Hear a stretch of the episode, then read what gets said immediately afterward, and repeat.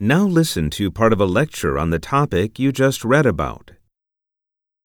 The Nazca lines or geoglyphs are artistically impressive, but not evidence that the Nazca were an especially advanced civilization. There have been many common misunderstandings on how the lines were made and what they were designed to do. Firstly, there is no proof that the Nazca needed balloons to create the lines. They are visible from the surrounding foothills and could have been designed either from there or from ground level. There would have been no need to be airborne to draw them. Beyond that, there is no evidence that the Nazca had mastery of the materials, science, and physics necessary to create balloons.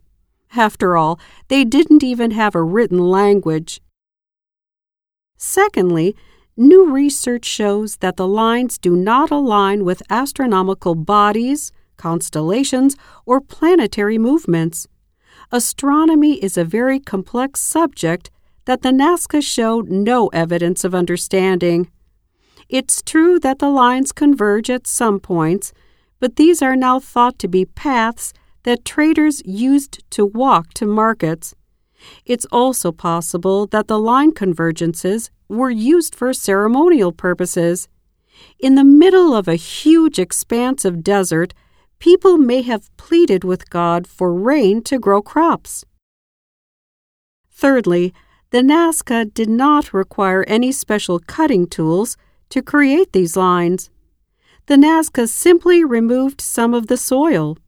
That exposed limestone hardened in contact with air over the years. This is a simple act that does not require any engineering abilities.